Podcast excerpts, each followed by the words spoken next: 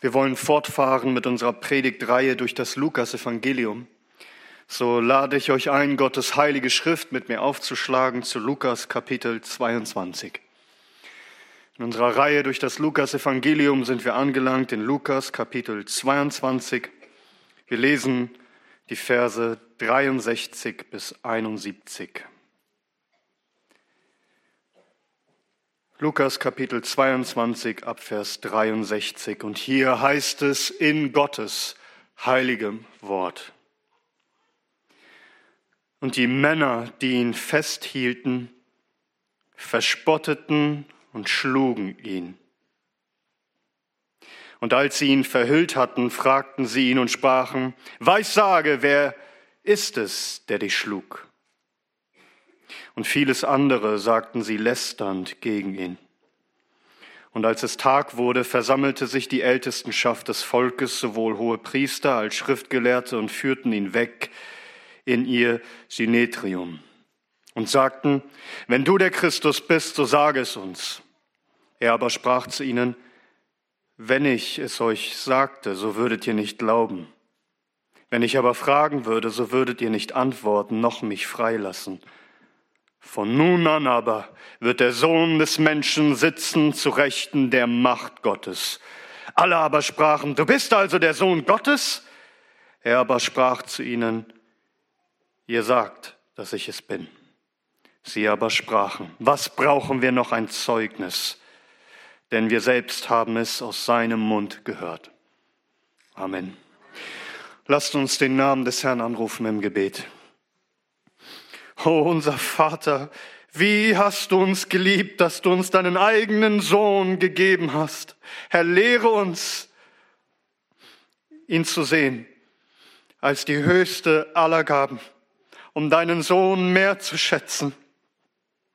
Wir wollen deinen Sohn ehren als den Christus, als den Sohn Gottes, den Menschensohn, den König. Wir wollen uns beugen vor ihm und seiner Herrschaft, denn du Du hast ihn eingesetzt, o oh Vater im Himmel. Und so richte unsere Herzen auf deinen geliebten Sohn. Lass uns auf ihn hören und ihn verherrlichen, damit du darin verherrlicht bist. Und so beten wir dies in Jesu Namen. Amen. Amen. Nehmt gerne Platz.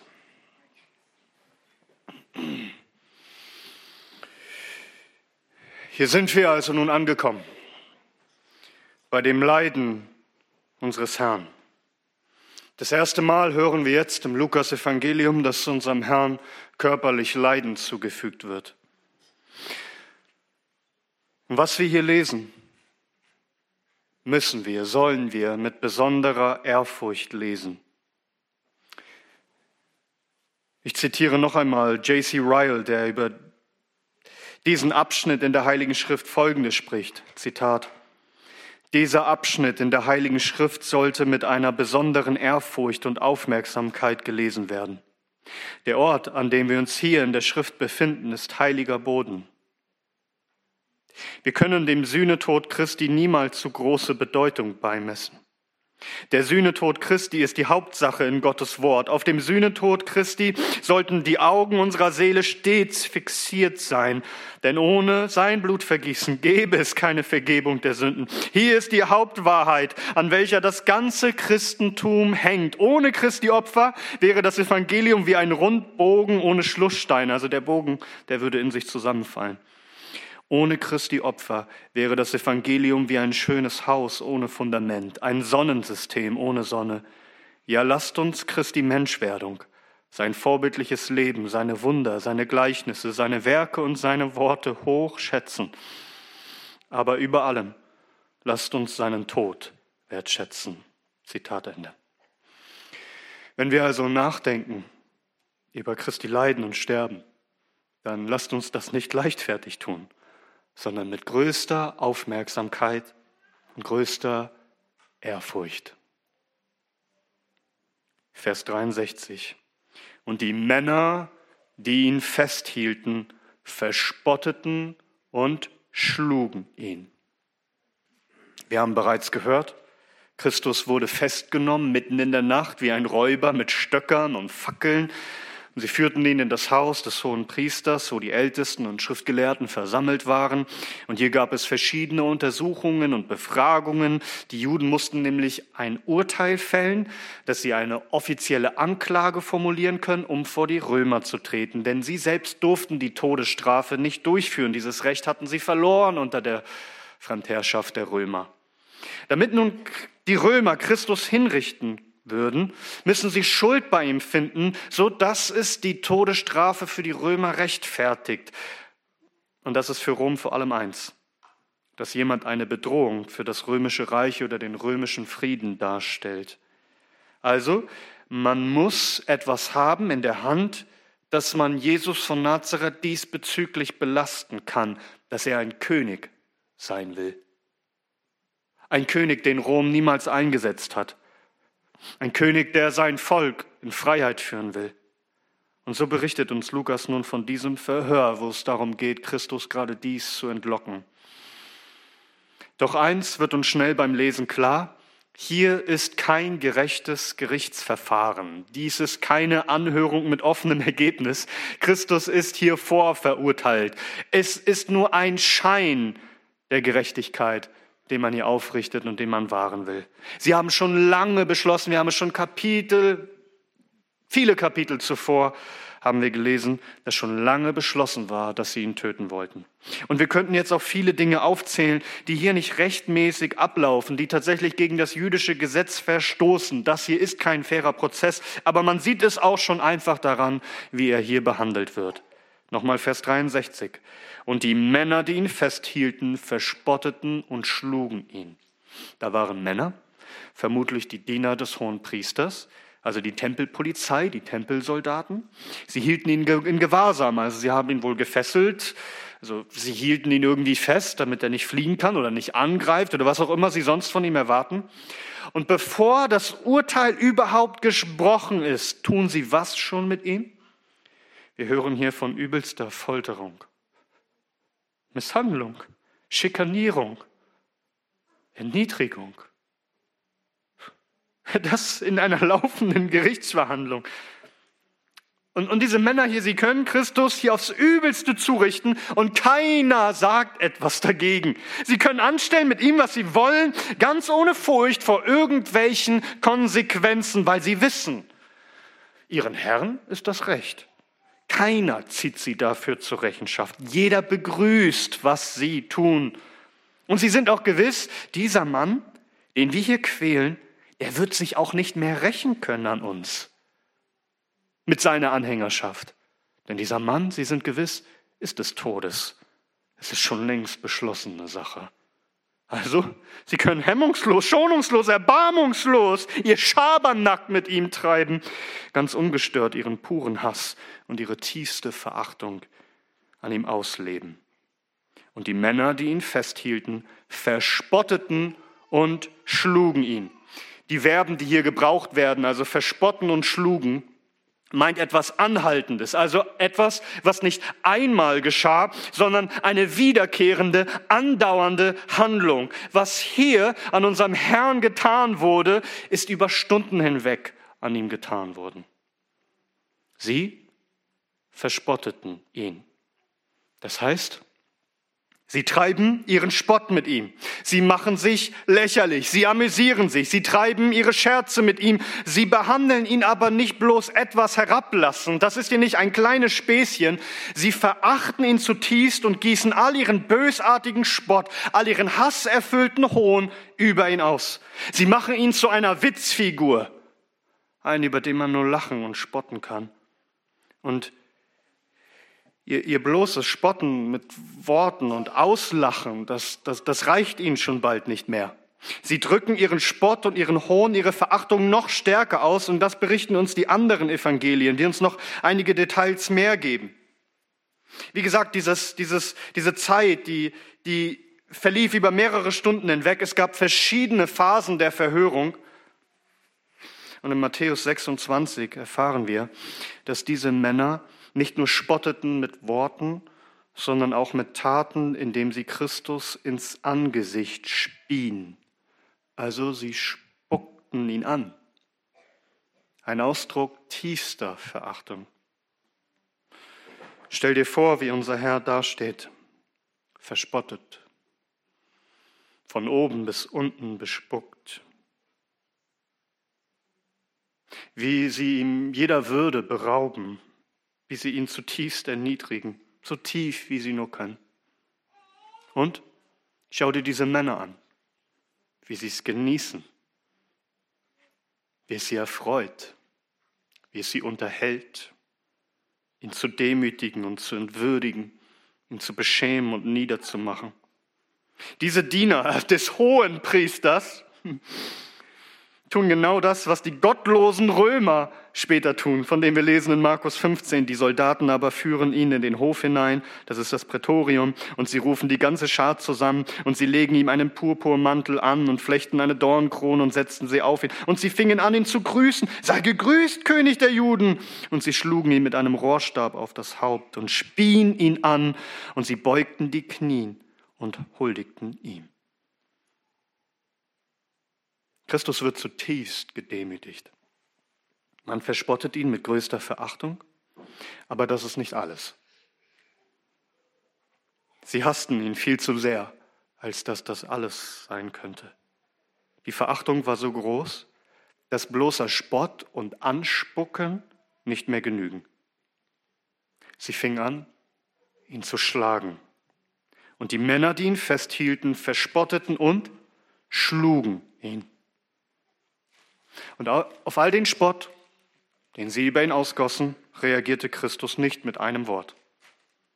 Wir können uns vorstellen, das ärgerte sie. Vielleicht fing einer von ihnen an, ihm eine kräftige Backpfeife zu verpassen. Und er sagt immer noch nichts.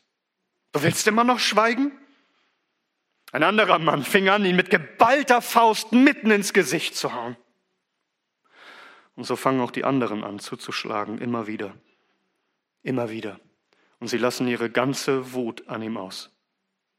Sag mir, wie sieht man wohl aus, wenn man von Berufssoldaten verprügelt wird? Was denkst du? Ein blaues Auge? Zwei? Eine blutende Nase? Oh, sie spotten, sie spucken, sie schlagen. Doch das alles, das reicht ihnen immer noch nicht. Sie sind unersättlich. Sie kriegen nicht genug. Sie müssen ihn noch mehr verhöhnen, noch tiefer erniedrigen, noch mehr misshandeln. Und sie sind Erfinder, wie Paulus sagt, Erfinder böser Dinge. Sie denken sich was aus. Vers 64.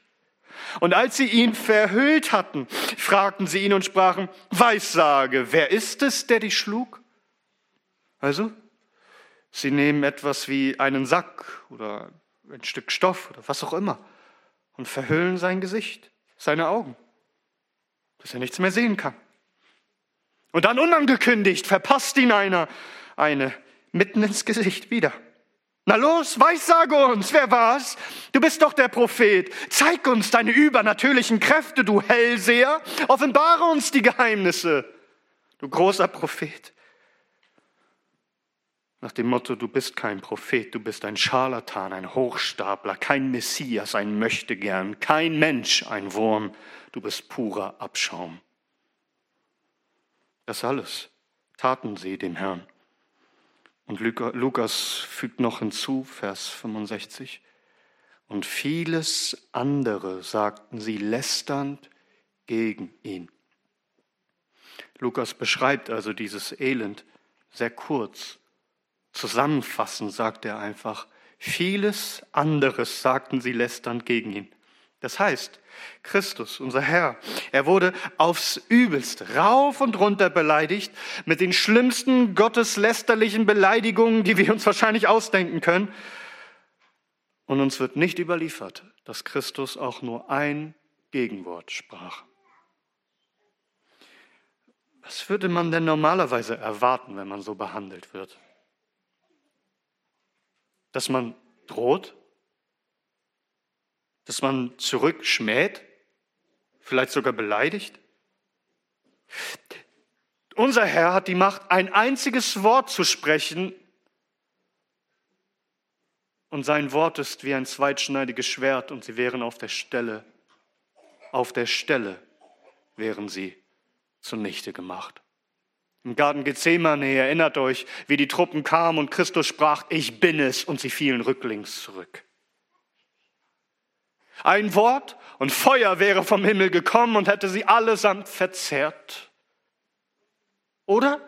Wenigstens hätte er doch sie, die ihn blenden wollten, ein Wort gesprochen und sie wären erblindet. Für immer. Aber Christus wehrt sich nicht. Er lässt dies alles ohne Widerworte an sich geschehen. Warum? Warum? Weil unser Herr genau dazu auf diese Welt gekommen ist. Sie, sie sagten spöttisch, oh Weissage uns doch, wer hat dich geschlagen? Sie erkennen nicht, dass er schon lange geweissagt hat, dass sie ihn schlagen werden. Und dass die Tatsache, dass er geschlagen wird, die Erfüllung der Weissagungen Gottes ist. Christus hatte es schon mehrfach im Vorfeld angekündigt, schon in Lukas Kapitel 9, Vers 22. Und er sprach, der Sohn des Menschen muss vieles leiden und verworfen werden von den Ältesten und Hohenpriestern und Schriftgelehrten und getötet und am dritten Tag auferweckt werden. Und Vers 44, fasst ihr dieses Wort in eure Ohren. Der Sohn des Menschen wird in die Hände der Menschen überliefert werden. Christus erfüllt die Weissagungen hier in diesem Moment. Und er weissagt bis ins Detail. Lukas 18 ab Vers 31. Er nahm aber die zwölf zu sich und sprach zu ihnen, siehe, wir gehen hinauf nach Jerusalem, und es wird alles vollendet werden, was durch die Propheten über den Sohn des Menschen geschrieben steht. Denn er wird den Nationen überliefert werden und wird verspottet, geschmäht und angespien, also angespuckt werden. Und wenn sie ihn gegeißelt haben, werden sie ihn töten und am dritten Tag wird er auferstehen. Sie sagen also, sie sagen, weissage uns, wer wird dich schlagen? Wer ist es, der dich geschlagen hat? Er hat schon unlängst geweissagt. Er hat geweissagt, dass dies geschehen würde. Und er erfüllt damit, dass er das alles erduldet, all die Weissagungen und Prophezeiungen der Schrift. Diese kleinen Erdenwürmer, sie erkennen nicht, sie begreifen nicht, mit wem sie es zu tun haben. Er, der vor ihnen steht, dieser Mann mit blauen, blutunterlaufenden, geschwollenen Augen, dieser Mann mit, mit klaffenden Platzwunden, mit seiner gebrochenen, blutenden Nase. Dieser Mann, dessen Angesicht vom Speichel trieft, der sich nicht wehrt und nicht protestiert. Sie erkennen nicht, dass er es ist, von dem die Weissagung sprach in Jesaja Kapitel 50, wo es heißt, der Herr, Herr, hat mir das Ohr geöffnet und ich bin nicht widerspenstig gewesen. Ich bin nicht zurückgewichen. Ich bot meinen Rücken den Schlagenden und meine Wangen dem Raufenden. Mein Angesicht verbarg ich nicht vor Schmach und Speichel. Christus, unser Herr. Geschmäht, bespuckt, geschlagen, er bot seine Wange dar und Jesaja sagt uns sogar dem Raufenden. Das bedeutet, man hat die Barthaare von Christus gepackt und ausgerissen. Furchtbare Schmerzen, zutiefste Entwürdigung. Das heißt, schon vor, seinem, vor der Misshandlung durch die Römer war Christus schon übelst zugerichtet. Wie der Prophet Jesaja in Kapitel 53 sagt ab Vers 3. Er hatte keine Gestalt und keine Pracht. Und als sie ihn sahen, da hatte er kein Aussehen, dass wir ihn begehrt hätten. Er war verachtet und verlassen von den Menschen. Ein Mann, der Schmerzen und mit Leiden vertraut und wie einer, vor dem man das Angesicht verbirgt. Er war verachtet und wir haben ihn für nichts geachtet. Misshandelt, gefoltert, schikaniert, erniedrigt, entwürdigt. Sie ließen all ihren Hass an ihm aus. Und dann brach endlich der Tag an, so dass es zum offiziellen Verhör vor dem Hohen Rat der Juden kommen konnte. Sie hielten, sie nahmen ihn fest mitten in der Nacht, sie hielten ihn im Gewahrsam bis morgens. Und denkt daran, dass die Jünger im Garten Gethsemane eingeschlafen sind, weil sie todmüde waren. Christus hat die gesamte Nacht hindurch nicht geschlafen, obwohl er im Garten Gethsemane gerungen hat und sein Schweiß war wie Blutstropfen, wie erschöpft war er da schon. Und sie erlauben Christus nicht, die gesamte Nacht über sich zu erholen und auch nur einen Augenblick Ruhe zu finden. Sie quälen ihn. Und so muss er nun erscheinen, gefesselt, erschöpft und völlig entkräftet vor dem Hohen Rat der Juden. Vers 66. Und als es Tag wurde, versammelte sich die Ältestenschaft des Volkes, sowohl Hohepriester als Schriftgelehrten, und führten ihn weg in ihr Sinetrium. Also Christus wird in einen Gerichtssaal geführt, wo die Führer, die Juristen des Volkes über ihn urteilen über Leben und Tod entscheiden. Also stell dir vor, wie Christus, dieser übel zugerichtete Christus, in diesen großen, imposanten Gerichtssaal nun treten muss, wo die Führer des Volkes versammelt sind, der Hohe Rat der Juden, Sinetrium, der versammelte Hohe Rat, rund 70 Männer, die stufenweise in einem großen Halbkreis um ihn herum sitzen. In der Mitte auf dem Ehrenplatz, auf dem Richterstuhl, der hohe Priester. Und so steht Christus dort, vor diesen zahlreichen Männern im Gerichtssaal. Christus im Gerichtssaal? Vor Richtern? Christus? Vers 67. Und sie sagten, wenn du der Christus bist, so sage es uns. Sie stellen ihn diese Frage, bist du der Christus, nicht weil sie daran wirklich Interesse hätten, an ihn zu glauben, sondern sie wollen nur etwas haben, um ihn zu verdammen. Wenn er nämlich bekennt, dass er der Christus ist, dann haben sie etwas gegen ihn in der Hand. Christus, der Hoheitstitel, griechisch Christus, hebräisch Mashiach, der Gesalbte, ist aus Psalm 2. Psalm 2 heißt es, ab Vers 2. Warum toben die Nationen und sinnen eitles die Völkerschaften? Die Könige der Erde treten auf und die Fürsten beraten miteinander gegen den Herrn und gegen seinen Gesalbten, gegen seinen Messias. Und sie sprechen, lasst uns zerreißen ihre Fesseln und von uns werfen ihre Seile. Der im Himmel thront lacht, der Herr spottet ihrer. Und dann wird er zu ihnen reden in seinem Zorn und in seiner Zornglut wird er sich schrecken. Habe ich doch meinen König eingesetzt auf Zion, meinem heiligen Berg. Vom Beschluss will ich erzählen. Der Herr hat zu mir gesprochen, du bist mein Sohn, heute habe ich dich gezeugt. Fordere von mir, und ich will dir die Nationen zum Erbteil geben und die Enden der Erde zum Besitztum. Mit eisernem Zepter wirst du sie zerschmettern, wie ein Töpfergefäß sie zerschmeißen. Und nun, ihr Könige, Seid verständig, lasst euch zurechtweisen, ihr Richter der Herde, dient dem Herrn mit Furcht und freut euch mit Zittern. Küsst den Sohn, damit er nicht zürnt und ihr umkommt auf dem Weg. Denn nur ein wenig und es entbrennt sein Zorn. Glückselig alle, die zu ihm Zuflucht nehmen. Der von, der von Gott eingesetzte König der Gesalbte, der Retter, der kommen wird, um sein Volk zu herrschen, zu beherrschen und die ganze Welt einzunehmen. Das ist Christus, der Erlöser, der Gesalbte Gottes, der Richter und Herr über alles.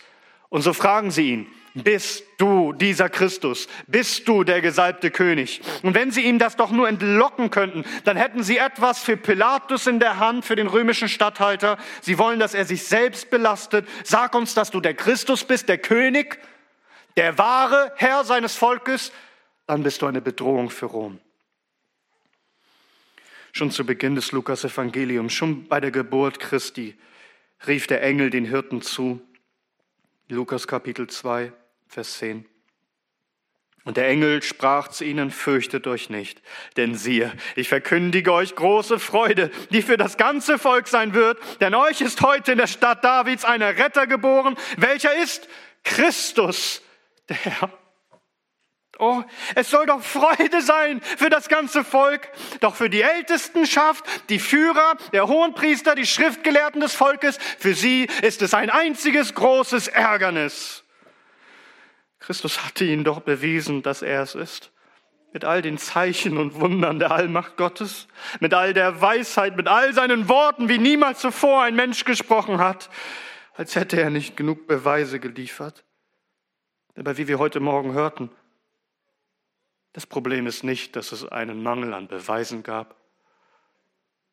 Das Problem ist ein Mangel an Glauben. Das Problem ist ihre harten Herzen, die den Gesalbten Gottes hassen, die seine Stricke und seine Banden abreißen und ihm nicht dienen wollen. Sie hassen ihn. Und genau das spricht Christus an. Vers 67. Sie fragen, wenn du der Christus bist, so sage es uns. Er aber sprach zu ihnen, wenn ich es euch sagte, so würdet ihr nicht glauben.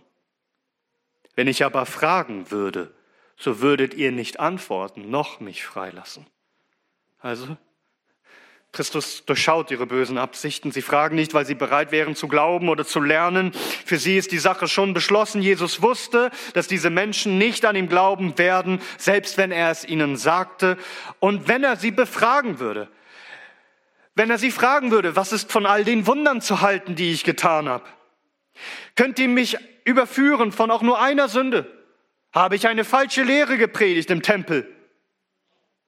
Oder lehrt nicht, das Alte Testament in Jesaja 53, dass der Christus leiden müsste. Und so weiter und so fort. Er könnte sie befragen, wie er wollte. Sie werden ihm nicht antworten. Sie werden ihm nicht glauben. Sie werden ihn niemals frei lassen. Ihr Entschluss steht fest. Dieser ist nicht der Christus. Doch nun passt auf. Passt ganz genau auf. Denn Christus der Richter aller, der Richter der Lebenden und der Toten. Er steht hier vor einem menschlichen Gericht. Und sie wollten, dass er doch weissagt, wer ihn geschlagen hat. Nun weissagt Christus ihnen, wer sie schlagen wird. Sie werden ihn nun sehen als das, was er in Wahrheit ist. Diese Jammergestalt, die da vor ihnen steht, dieser Mann der Schmerzen übelst zugerichtet, dieser festgebundene, erniedrigte und verachtete, dieser verprügelte Mann, sie werden ihn von nun an sehen als das, was er in Wahrheit ist. Inmitten seiner Erniedrigung weiß, sagt Christus nun von seiner Erhöhung. Inmitten seiner Demütigung weiß, sagt Christus von seiner ewigen Verherrlichung. Er offenbart ihnen nun seine göttliche Identität. Vers 69. Von nun an aber wird der Sohn des Menschen sitzen, zu Rechten der Macht Gottes. Christus kombiniert hier zwei Stellen aus der Heiligen Schrift miteinander. Erst einmal sein Hoheitstitel aus Daniel Kapitel 7. Er spricht von dem Sohn des Menschen. Daniel Kapitel 7 ab Vers 13. Daniel schreibt, ich schaute in Gesichten der Nacht und siehe, mit den Wolken aus dem Himmel, mit den Wolken des, des Himmels kam einer wie eines Menschen Sohn. Und er kam zu dem Alten an Tagen und wurde vor ihm gebracht. Und ihm wurde Herrschaft und Herrlichkeit und Königtum gegeben. Und alle Völker, Völkerschaften und Sprachen dienten ihm. Seine Herrschaft ist eine ewige Herrschaft, die nicht vergehen wird. Und sein Königtum ein solches, das nie zerstört werden wird. Oh, siehst du hier den Kontrast zwischen Himmel und Erde? Also hier auf der Erde wurde der Menschensohn gerade vor die Ältesten gebracht, vor dem Richterstuhl des Hohenpriesters. Hier wird er verschmäht, bespuckt und misshandelt, verspottet, verworfen. Er soll hingerichtet werden. Daniel, er sieht genau das Gegenteil im Himmel. Der Sohn des Menschen, er wird gebracht vor den Alten an Tage, vor dem himmlischen Gerichtssaal und nicht einen hohen Rat der Juden, sondern den Thronsaal des Allerhöchsten, des allmächtigen Gottes. Und was widerfährt ihm hier? Ihm wird gegeben Herrschaft und Herrlichkeit und Königtum über alle Völker und Völkerschaften und Sprachen und alle müssen ihm dienen und ihm ist die Herrschaft gegeben, eine ewige Herrschaft, die niemals vergeht. Sein Königtum wird niemals zerstört werden. Das ist die Wahrheit. Diese Erdenwürmer richten ihn und sprechen, du willst König sein? Du hast nichts als Verachtung verdient. Doch der Allerhöchste, der allmächtige Gott und Vater spricht, du bist der König in Ewigkeit. Und dir gehört die Herrschaft und die Herrlichkeit und alles wird dir in Ewigkeit zu Füßen liegen. Von nun an aber wird der Sohn des Menschen sitzen zu Rechten der Macht Gottes. Der Sohn des Menschen, sein Hoheitstitel und nun, wo der Sohn des Menschen Platz nimmt. Eine Anspielung auf Psalm 110.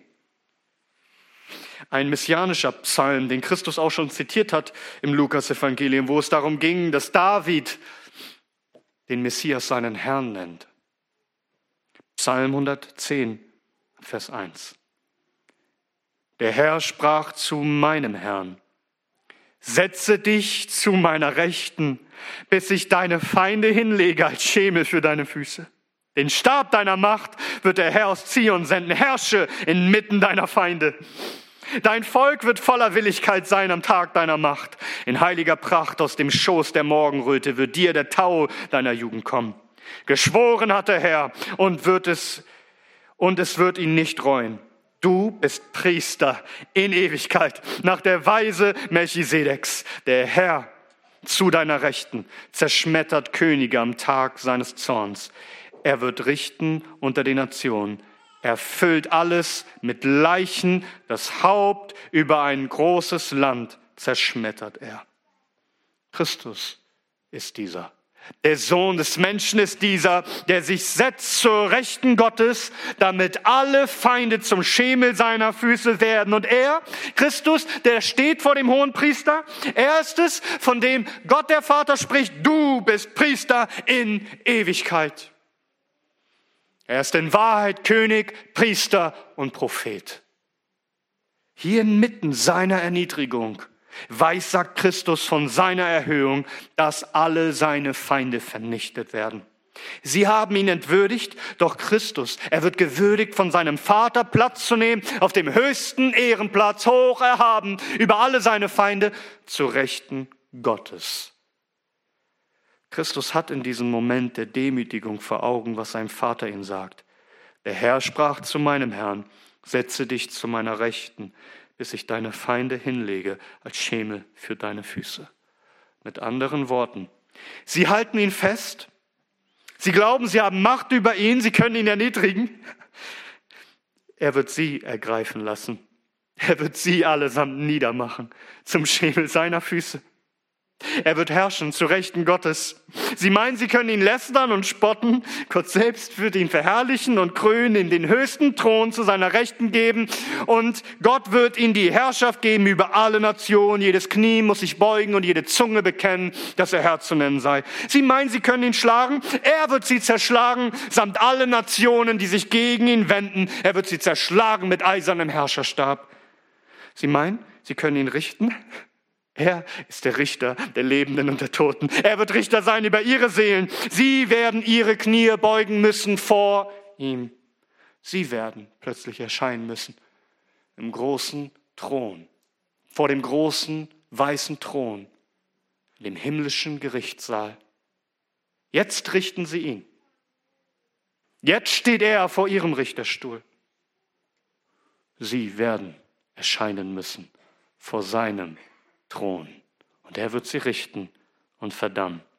Und diese Männer übrigens, die sagten, sag uns doch, weissage doch, wer hat dich geschlagen? Auch sie werden erscheinen vor seinem Thron. Und er wird sie ansprechen in seinem Zorn. Ihr wolltet doch eine Antwort. Wer ist es, der mich geschlagen hat? Und nun tritt er vor, du törichter Mensch. Weissage mir, wer wird dich nun schlagen? Der du den gesalbten König der Herrlichkeit verachtet und misshandelt hast. Seine heiligen Engel werden kommen und werden sie packen und werden sie in den ewigen Feuersee werfen, wo ihre Qualen niemals enden in Ewigkeit.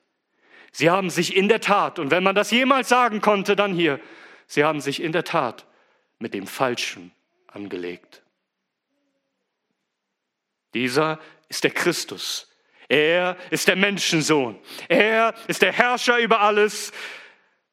Oh, der hohe Priester und die Schriftgelehrten, die verstehen natürlich, was Christus sagt mit den Worten, dass von nun an der Sohn des Menschen sitzen wird zu Rechten der Macht Gottes. All diese Männer verstehen, welche Bibelstellen er dort zitiert. Und sie denken, wie kann er es nur wagen? Will er uns also sagen, er ist der Sohn Gottes? Vers 70. Alle aber sprachen, du bist also der Sohn Gottes? Wiederum aus Psalm 2. Denn wie wird der König, den Gott dort eingesetzt hat, auch genannt, der Christus, der Gesalbte? Du bist mein Sohn, heute habe ich dich gezeugt. Du bist es also, ja? Der Christus, der Sohn Gottes, der Menschensohn, du bist es? Vers 70, er aber sprach zu ihnen, ihr sagt, dass ich es bin. Sie aber sprachen, was brauchen wir noch ein Zeugnis, denn wir selbst haben es aus seinem Mund gehört. Christus bekennt es frei und offen. Ihr sagt es, dass ich es bin. Mit anderen Worten, ihr sagt, ich bin es, ich bin es. Ihr sagt es, ich bin der Christus, der Sohn Gottes. Doch anstatt nun zusammenzuschrecken, sich selbst den Bart auszureißen, sich auf die eigene Brust zu schlagen, in Sack und Asche Buße zu tun und um Gnade zu flehen, ihn anzuwinseln, verschone uns. Sie glauben nicht, genauso wie Christus es gesagt hat. Diese Aussage, dass Christus sagt, ich bin es, es reicht ihnen. Wir brauchen keine Zeugenaussagen mehr. Wir alle haben es gehört. Er ist ein Gotteslästerer. Er sagt, er ist der Sohn Gottes. Er ist der Christus. Er ist des Todes. Und wir können uns vorstellen, wie sie alle aufstanden, voller Empörung und schrien Gotteslästerung. Und die anderen Evangelium, sie, sie vermitteln uns den Eindruck, als, als wäre nun einer nach der Reihe aufgestanden und hätte ihn geschlagen und ihn bespuckt. Ihn, den Herrn der Herrlichkeit. Sie verurteilen ihn zum Tode. Und sie verstehen nicht, was sie dort tun in diesem Moment. Denn sie dachten, sie beseitigen ihn dadurch. Sie werden ihn jetzt los. Dabei geht er vom Tod zum Thron. Der Stein, den die Bauleute verworfen haben, wird zum Eckstein. Die Heilige Schrift sagt uns, dass nachdem Christus die Reinigung für unsere Sünden bewirkt hat, er sich gesetzt hat zu Rechten der Majestät in der Höhe. Hebräer 1, Vers 3. Oder Christus sagt es selbst in Lukas 24, ab Vers 25. Da heißt es, und er sprach zu ihnen, O ihr Unverständigen und trägen Herzens an alles zu glauben, was die Propheten geredet haben. Musste nicht der Christus dies leiden und in seine Herrlichkeit eingehen? Sie dachten, sie schaffen ihn aus der Welt. Durch diesen schändlichen Tod geht Christus in Wahrheit in seine niemals endende Herrlichkeit. Sie dachten, sie senden ihn ins Grab und dort bleibt er. In Wahrheit geht er auf den Thron und setzt sich zu Rechten Gottes in Macht und sie werden zum Schemel seiner Füße. Sie dachten, sie richten ihn, doch in Wirklichkeit ist er durch sein Tod und Auferstehen eingesetzt als Richter über ihre Seelen. Ihr Lachen wird sich verwandeln, es wird ihnen für immer vergehen, ihr Gelächter verwandelt sich in Geheule. Sie haben ihn gefoltert bis zum Anbruch des Tages. Sie werden gequält werden in alle Ewigkeit im Feuersee und ihre Qualen werden kein Ende haben. Sie haben sich mit dem Falschen angelegt. Sie hielten ihn für machtlos und würdelos und verachtenswert. Sie werden ihn sehen in größter Macht und Würde sitzen zu Rechten Gottes, um sie ewig zu verdammen. Von nun an aber wird der Sohn des Menschen sitzen zu Rechten der Macht Gottes. Hörst du diese Weissagung Christi? Dringt sie dir in dein Herz. Begreifst du, mit wem wir es hier zu tun haben? Er ist der Herr über alles. Willst du ihn verachten? Willst du ihn bespucken? Willst du ihn ablehnen, diesen König? Und nun, ihr Könige, seid verständig. Lasst euch zurechtweisen, ihr Richter der Erde. Dient dem Herrn mit Furcht und freut euch mit Zittern. Küsst den Sohn, damit er nicht zürnt und ihr umkommt auf dem Weg. Wenn nur ein wenig, dann brennt sein Zorn glückselig alle, die zu ihm Zuflucht nehmen. Kehre um, wirf dich nieder vor diesem König und suche Gnade und Rettung und Freispruch bei ihm. Er wird über deine Seele richten im kommenden Gericht, wenn du ihn sitzen sehen wirst auf dem Thron der Herrlichkeit zu Rechten Gottes. Die Apostel haben für uns so zusammengefasst, was ihnen befohlen ist zu predigen in Apostelgeschichte 10, Vers 42 bis 43. Da sagt ein Apostel, und er, Christus, er hat uns befohlen, dem Volk zu predigen und ernstlich zu bezeugen, dass dieser der von Gott bestimmte Richter der Lebenden und der Toten ist. Das ist die Botschaft, die du hier hörst. Das ist, dass er der Christus ist, der Menschensohn, der sitzt zu Rechten Gottes. Er ist der Richter, der König, der Herrscher über Lebende und Tote. Das ist die eine Seite der Botschaft. Aber sie geht auch weiter. Denn diesem geben alle Propheten Zeugnis, dass jeder, der an ihn glaubt, Vergebung der Sünden empfängt durch seinen Namen. Also dieser Herr, der auf dem Thron sitzt, er hat die Macht, dich zu verdammen, aber er hat auch die Macht, dich zu erlösen, wenn du doch nur zu ihm kommst und seinen Namen anrufst. Du wirst Gnade, Vergebung und Erlösung bei ihm finden. Heute, wenn dich der König ruft, komm und fall nieder vor seinem Thron. Rufe seinen Namen an, dass er dich freispricht von all deinen Sünden und dich aufnimmt in sein ewiges Königreich. Aber auch uns, uns Christen, sei gesagt, dass wir gut bedenken sollen, was hier geschrieben steht. Denn vielleicht sagst du bei dem, was wir gelesen haben, was sind das für bösartige Menschen? Wie können sie nur so abartig und so schändlich umgehen mit unserem Herrn? Und vielleicht ärgerst du dich über ihre Sünden zurecht. Wie können sie dem Herrn so, so, so erniedrigen, so entwürdigen, so foltern? Doch bedenke bei all dem, bedenke bei all dem ganz genau, dass das, was hier in Christus geschieht, deine Schuld ist. Vergiss nicht, das alles wurde ihm zugefügt wegen deiner Schuld wie es heißt in einem alten Kirchenlied. Ich stehe an deinem Kreuz, Herr Christ, und sehe dein Bildnis an und weiß, was hier geschehen ist. Das habe ich dir getan. Oder? Nun, was du, Herr, erduldet, ist alles meine Last. Ich habe es selbst verschuldet, was du getragen hast. Jeder Spott, jede Beleidigung, jedes Anspucken, jedes Haar, das ihm ausgerauft wurde, jeder Schlag, jede Verachtung. Es ist alles wegen unserer Sünden. Deine und meine haben ihm das angetan. Wir haben ihn gelästert durch unsere Taten. Wir haben ihn entwürdigt, indem wir ihm nicht die Ehre gegeben haben, die wir sollten. Es sind unsere Sünden, aufgrund dessen er misshandelt wurde, damit wir wenn wir erscheinen vor seinem Gericht, nicht verdammt werden, sondern Vergebung all unserer Sünden haben. Die Strafe lag auf ihm, zu unserem Heil. Sag, wenn du, wenn du nachdenkst über die Leiden Jesu Christi, über seine Erniedrigung, was geschieht eigentlich in deinem Herzen?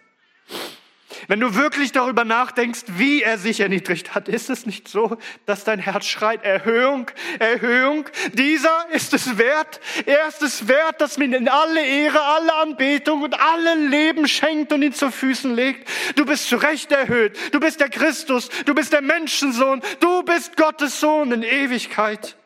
Ist es so, wenn du auf seine Erniedrigung guckst, dass dein Herz ruft, oh der Sohn Gottes, der Menschensohn zu Rechten Gottes in Macht? Da gehörst du rechtmäßig hin, du bist der König, sei gepriesen, oh dieser blutende Mann. Führt es nicht dazu, dass er ein verherrlichter Mann in deinen Augen ist? Dass du siehst, wer er ist und was er getan hat? Dass du ausrufst, wie es heißt in Offenbarung 5. Und ich sah und ich hörte eine Stimme vieler Engel und den Thron, um den Thron her und die lebendigen Wesen und die Ältesten. Und ihre Zahl war Zehntausende mal Zehntausende und Tausende mal Tausende. Und mit lauter Stimme sprachen sie. Würdig ist das Lamm, das geschlachtet worden ist, zu empfangen die Macht und Reichtum und Weisheit und Stärke und Ehre und Herrlichkeit und Segnung. Hast du das in deinem Herzen, dass er wahre Anbetung verdient, wahre Ehre? Alle Ehre für sein Leiden und für sein Sterben für uns.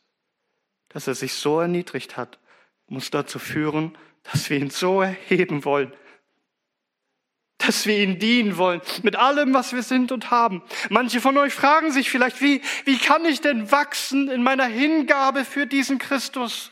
Wie kann ich denn hingegebener für ihn leben? Oh, du denkst verkehrt herum. Schaue auf seine Hingabe, schaue auf seine Liebe, schaue, was er getan hat für dich. Und dein Herz wird ergriffen sein von diesem Christus und du wirst nicht anders können, als für ihn zu leben. Wir lieben ihn, sagt die Schrift, weil er uns zuerst geliebt hat. Oder wie Paulus sagt in Galater 2, Vers 20. Und nun lebe nicht mehr ich, sondern Christus lebt in mir. Was ich aber jetzt lebe im Fleisch, lebe ich durch den Glauben. Durch den an den Sohn Gottes, der was getan hat?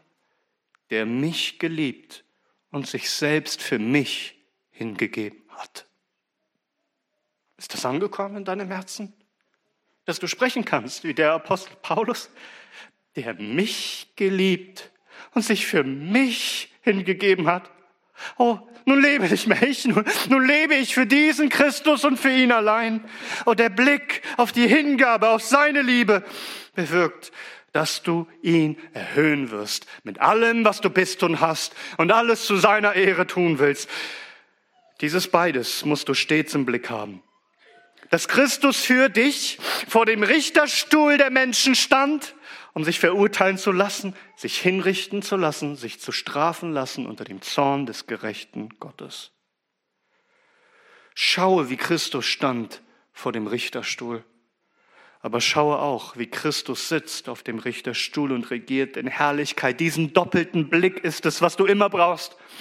Und Charles Haddon Spurgeon hat es so ausgedrückt, er sagt, oh Menschensohn, ich weiß nicht, was ich mehr bewundern soll. Deine Höhe in Herrlichkeit oder die Tiefen deines Elends.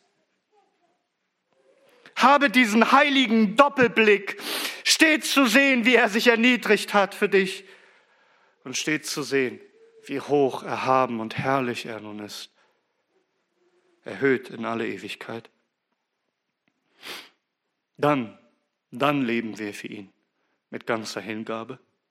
Und selbst wenn es dann bedeutet, dass wir uns zu ihm stellen und uns seiner nicht schämen, und wir um seines Namens willen ungerecht behandelt werden und verspottet werden und sogar bespuckt werden und vielleicht vor menschliche Gerichte gestellt werden, auch in Zukunft. Dass wir uns seiner nicht schämen, sondern seinem Vorbild folgen.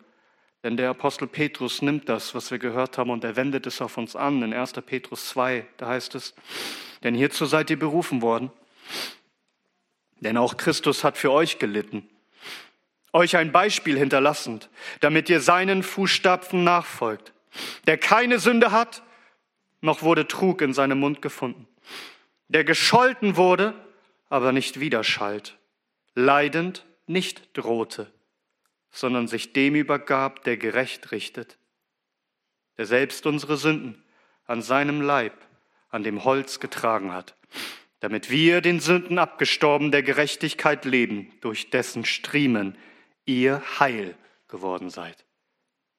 So wie, wie kann ich es aushalten, wenn ich ungerecht behandelt, beleidigt, bespuckt und geschlagen werde? Nur, indem ich diesen Doppelblick habe. Christus ist diesen Weg gegangen. Er hat für mich gelitten, so will ich seine Schmach gerne tragen.